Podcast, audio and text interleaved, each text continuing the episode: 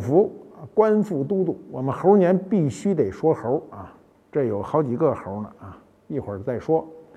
猴年我们从哪儿说起呢？从猴票说起。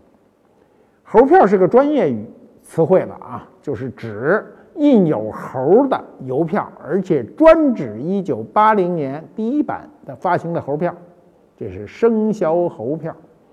我们说起来啊，我们的生肖是从老鼠算起的：子鼠、丑牛、寅虎、卯兔、辰龙、巳蛇、午马、未羊、申猴、酉鸡、戌狗、亥猪，对不对？但为什么从猴就开始说起呢？是因为从那年才想起这事儿，也不能再等了，所以只好从猴开始发行生肖邮票。发行了多少了呢？发行了三轮了，三十六年过去了，今年。又逢猴年，是第四轮生肖邮票。嗯，呃，为什么这一轮一轮发起来没完没了呢？是因为猴票当年发行以后，意外的变成一个巨大的财富价值。啊，今天值多少钱呢？咱别说，发行那年一张猴票八分钱啊，当时的在中国。跨省市的这个邮寄信件，今天没人寄了啊，今天都是发微信啊，发短信。当时寄这种信件贴八分钱，本部信啊，比如北京市寄北京市四分钱，北京市往外寄八分钱，所以八分钱是一个中国邮政中持续时间最长的啊，最固定价值的一种邮票。一九八零年。我那一年二十五岁啊，什么概念？你们很清楚了。当时这一版邮票啊，八十枚，八八六块四，不丁今天一张邮票的价钱。猴票今天值多少钱呢？反正值很多钱啊。这一枚票啊，大概今天能值一万多。那如果是整版的，值的还要多。我们知道有很多邮票发财的故事啊。哪个故事也不抵猴票发财的故事。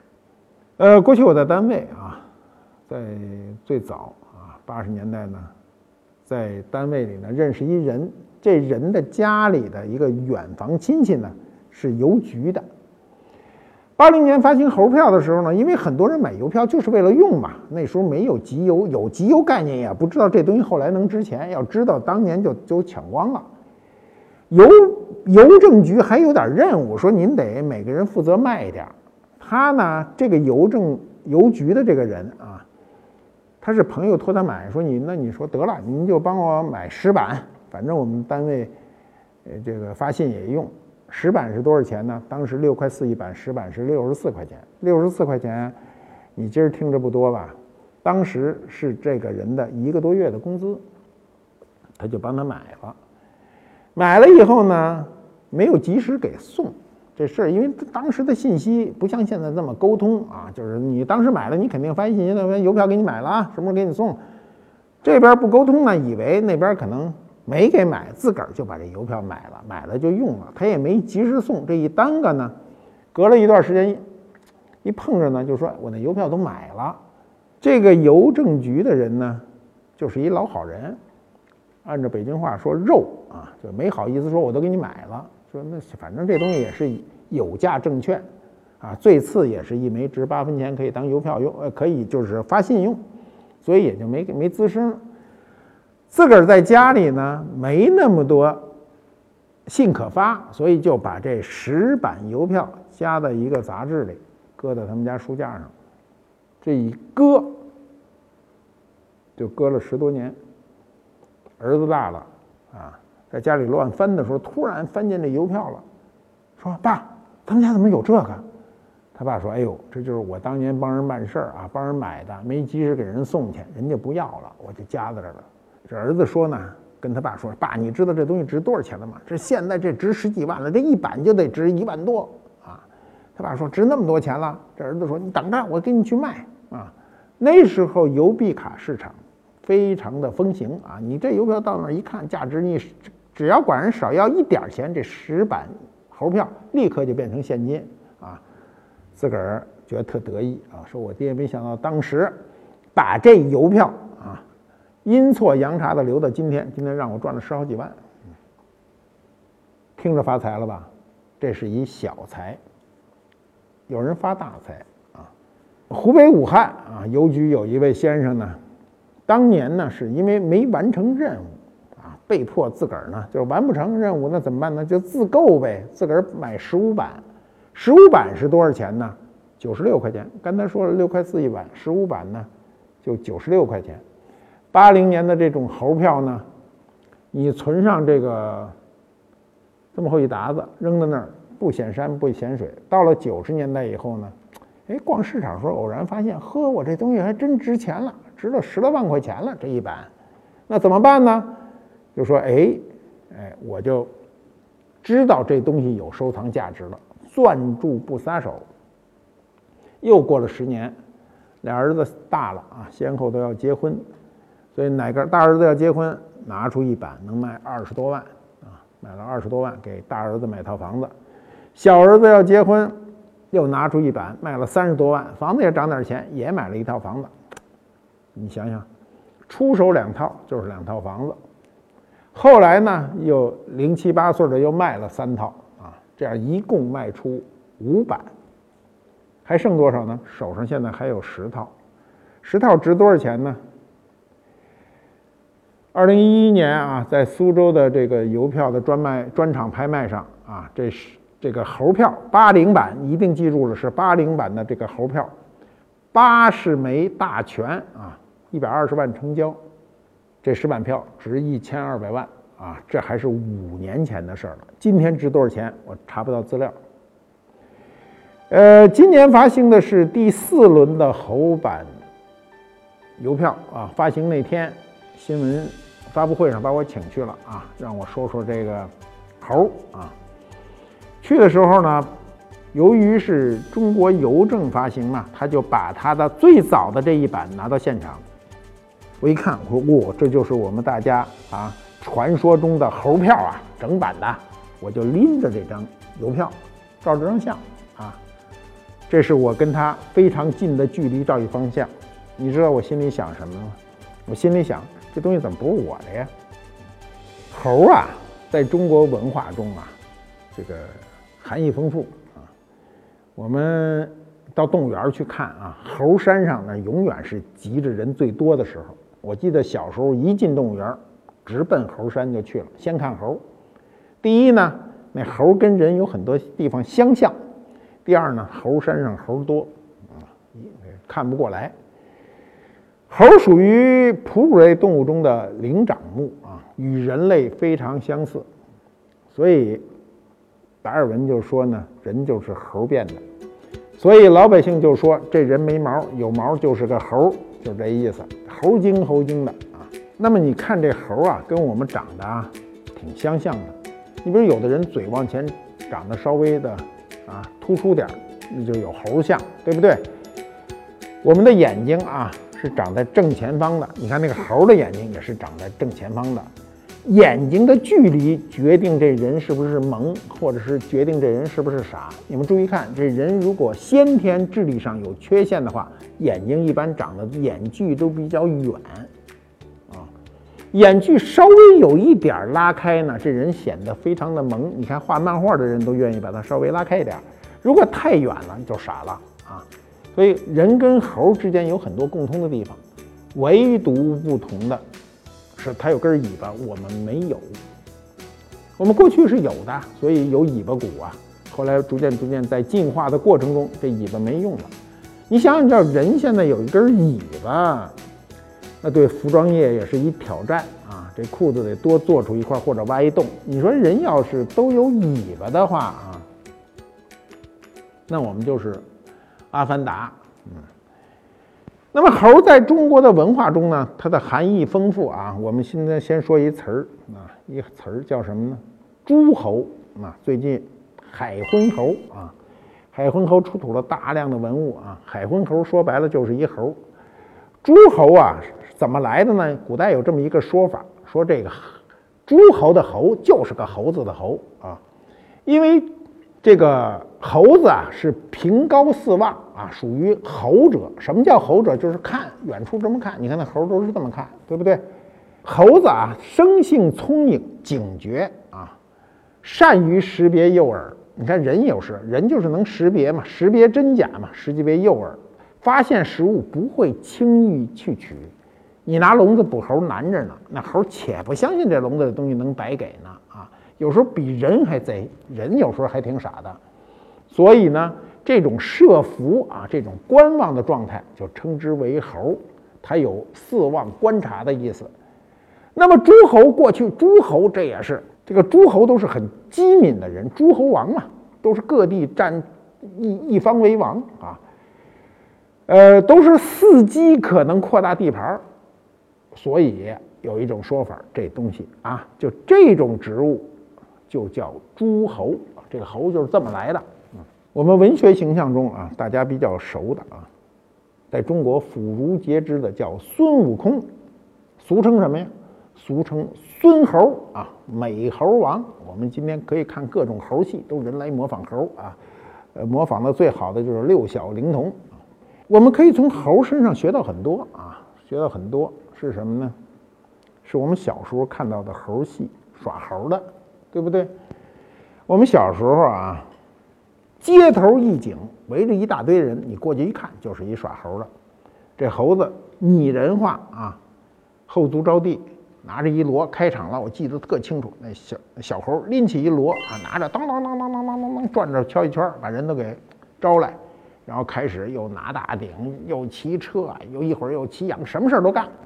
所以我们的马戏有时候还得被人称之为猴戏，对不对？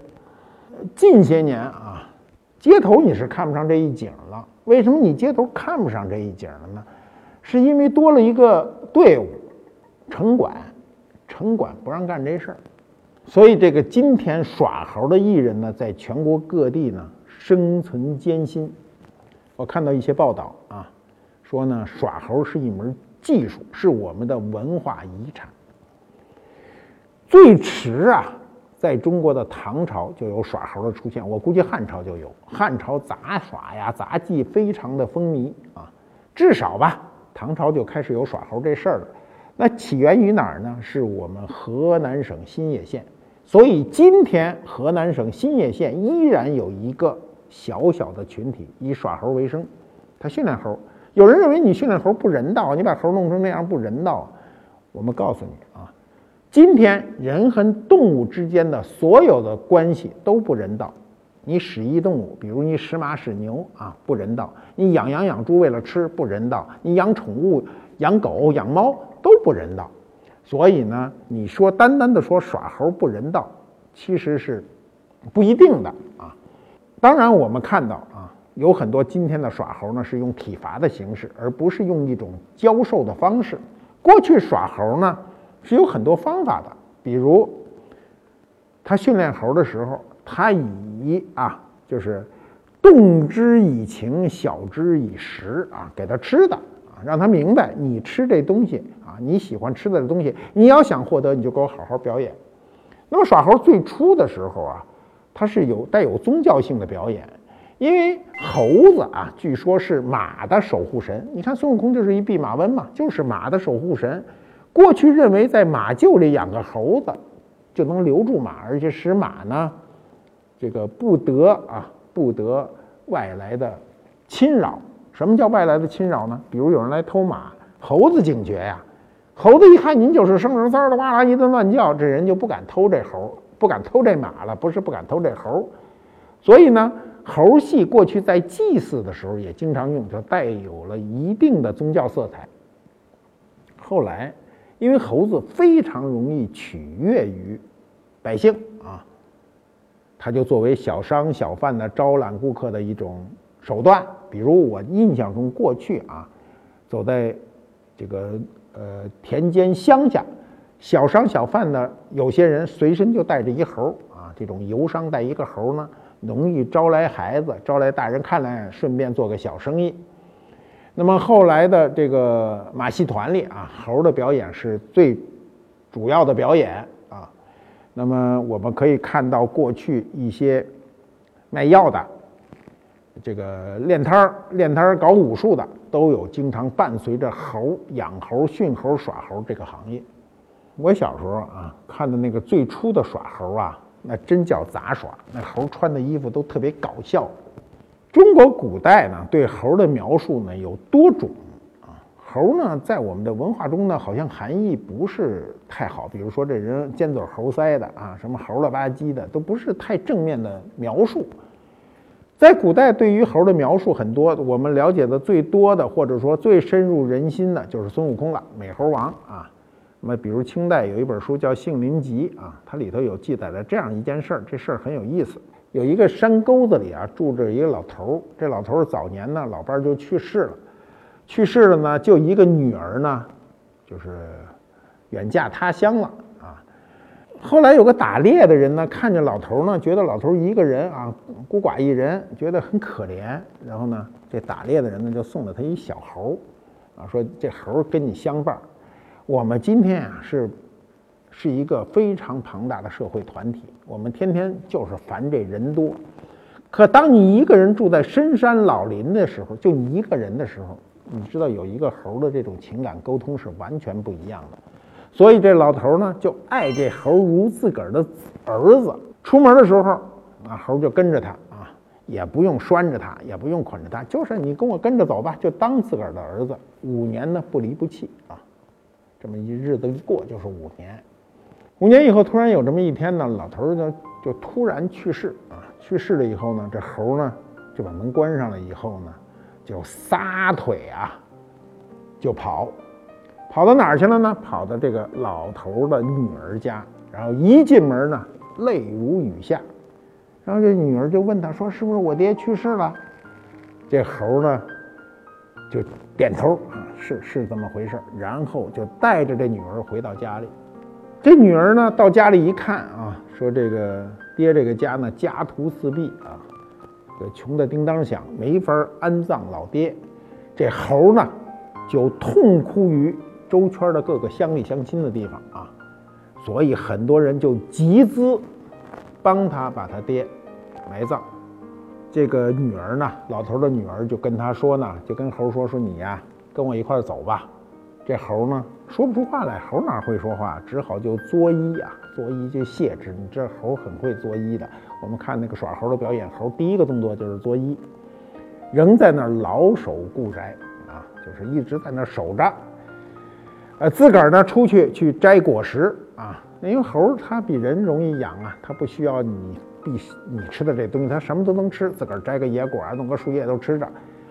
逢五天就哭一回，逢五天大哭一回，祭祀呢，他这个养父吧。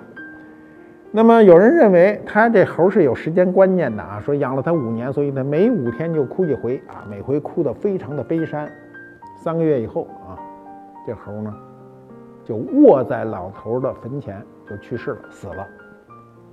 那周村的人呢，就特别可怜他，就把他埋葬在老头旁边，啊，立一块碑。中国古人过去啊，人死了立一块碑，上面写着“一猴之墓”。这个故事就在于清代的史籍啊，清代的这个书上就写了这样一个故事。这个故事传达的是什么呢？我们不知道真伪，有没有这个事情啊？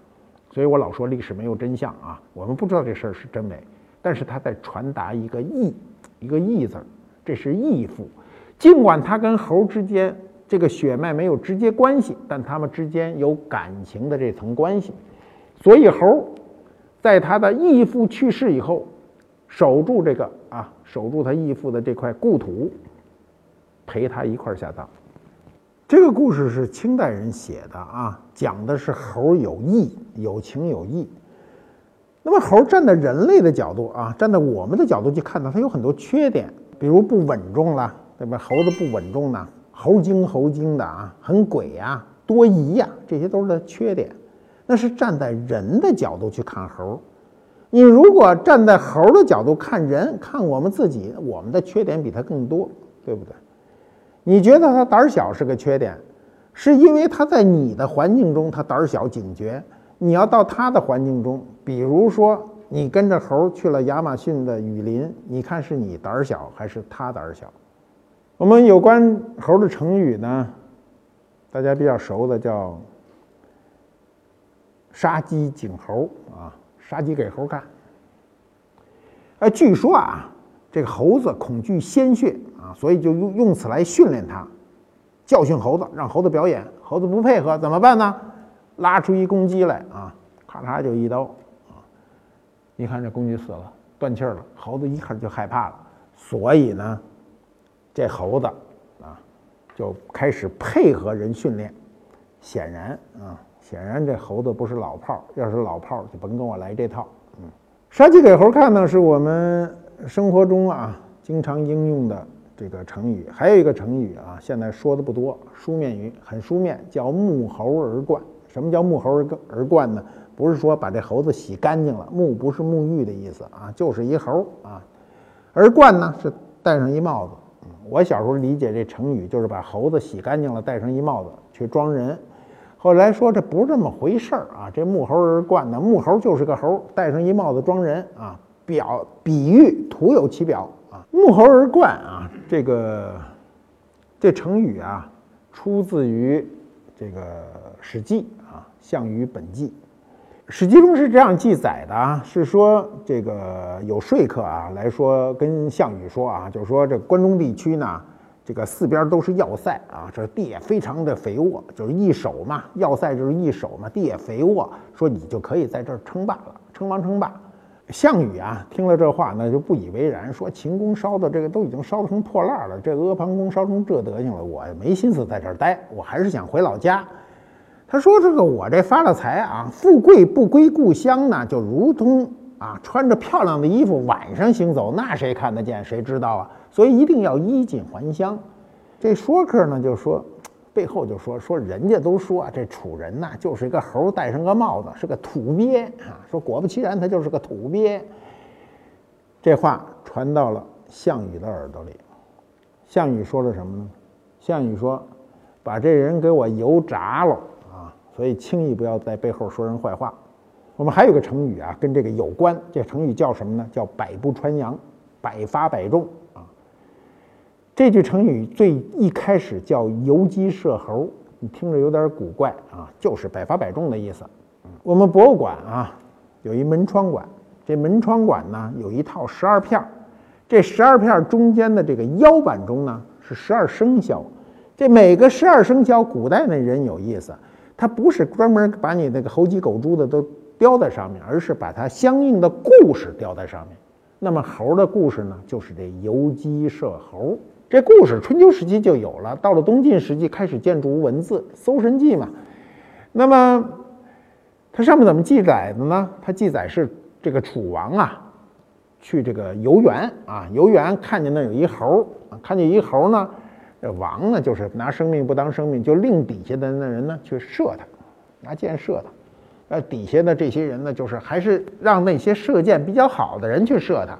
这箭呢就蹭蹭蹭蹭的射，这猴呢就特高兴，嗯，随便就扒拉这箭，你根本就射不着我啊。这猴呢犯了他自个儿生命中的第二个缺点，叫嘚瑟。嗯，猴特别爱嘚瑟。这时候楚王一看不行了呢。就命令养由基啊，养由基是春秋时期的养国人啊，此人射箭非常准，百发百中啊，百步穿杨啊，俗称养一箭，一箭就可以制胜。那么楚王一命令养由基射箭，这养由基呢直接俯攻的时候，那猴一下就碎了，抱着树呢就哭上了啊！一想这完了，所以呢，这就是百发百中、百步穿杨的这个词的来历。生活中今天还说一个词儿说的比较多啊，成语叫朝三暮四，这事儿也跟猴有关啊。朝三暮四呢，本身说的是一种诈术，骗人嘛。过去养猴嘛，养猴说早上给你栗子啊，跟一跟，因为吃的越来越少，所以就跟猴得商量啊，就是我早上给你三个，晚上给你四个，行不行？这猴就不干，胡闹，然后说那好，我早上给你四个，晚上给你仨，行不行？这猴一听高兴了啊，这就是朝三暮四的。这个原始含义说明的是一种诈术。后来呢，我们今天生活中经常被引申为朝秦暮楚的意思，就说的是好像变化多端啊，这个飘忽不定的意思。诈术是一个很有意思的事儿。你看，我们说朝三暮四啊，早上给三个，晚上给四个，翻过来早上给四个，晚上给三个，你就高兴了。这就是利用诈术骗人。你知道过去啊，我们在菜市场就碰见过用这种简单诈术骗人。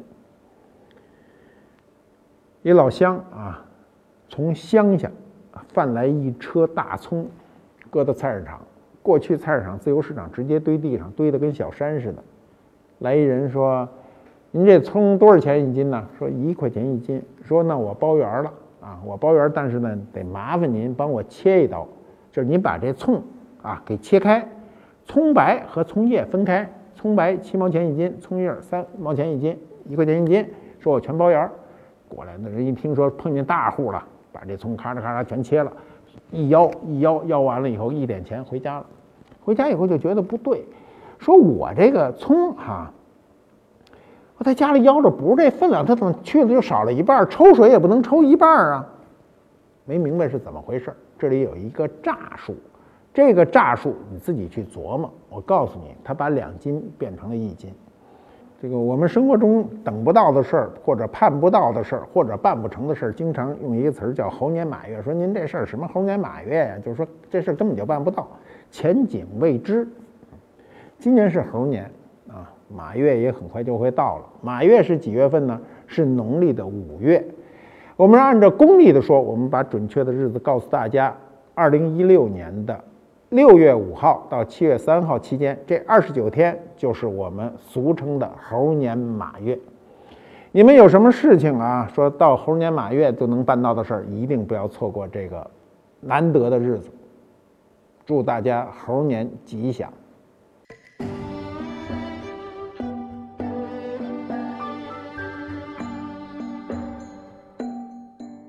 官复猫揭秘官复秀，马上封侯，什么意思？就马上骑一个猴嘛，意思你马上当官儿。古代当官儿是包括发财的含义，因为过去古代官员是社会上最上层的人，除了身份上层。也有钱，有俸禄啊，养一家老小没有问题，所以一定要马上封侯。这有俩，一个啊民俗的，嗯，一个呢是比较雅的。我手里这个比较雅啊，明朝晚期、清代初年的啊，三百多年，马上封侯，白马上面骑着个黑猴，白马骑黑猴啊。白马骑黑猴，不是说白马骑在黑猴身上，是白马身上骑着个黑猴，这跟肉夹馍是一个意思，不是馍夹肉，是肉夹馍啊。白马骑黑猴，你看马做回首状，典型的明末清初的这个玉雕的功夫啊。这块玉呢，带有一块黑啊，还有一块黑，所以把这块黑呢俏色做成黑猴，寓意就是马上封侯。这件鸭石啊，我们看这上面俩猴，嗯，骑着那猴呢舒服，底下呢牵着马的不舒服。牵着马的是谁呢？是弼马温，孙猴啊。马上封侯在明清两代的文物中呢比较常见，呃，实际上呢，它从某种意义上讲是一种文化的喜庆象征。它的文化含义呢，很大程度上是从官场走入民间。从某种意义上讲，马上封侯也不一定是祝你一定是当官，而是祝你发财。我们今天一到过年过节的时候，都要说啊，恭喜发财啊，一年吉祥嘛。我们看看这两个有什么不同？马一个站姿，一个卧姿；猴呢，这是真是骑着啊，马上骑一个猴。这个马上的这个猴啊，从某种意义上讲是站在马背上的。从年代上讲，这件东西比这件要早一点，早多少呢？大概能早一百年。你看，从玉质上讲，这个玉雕马的这块的玉质非常的白啊，新疆和田玉。这个黑的玉，一般说叫墨玉，俗称青花。那么这两件东西呢，一明一清，这个一早一晚，表明了猴文化的一种延续。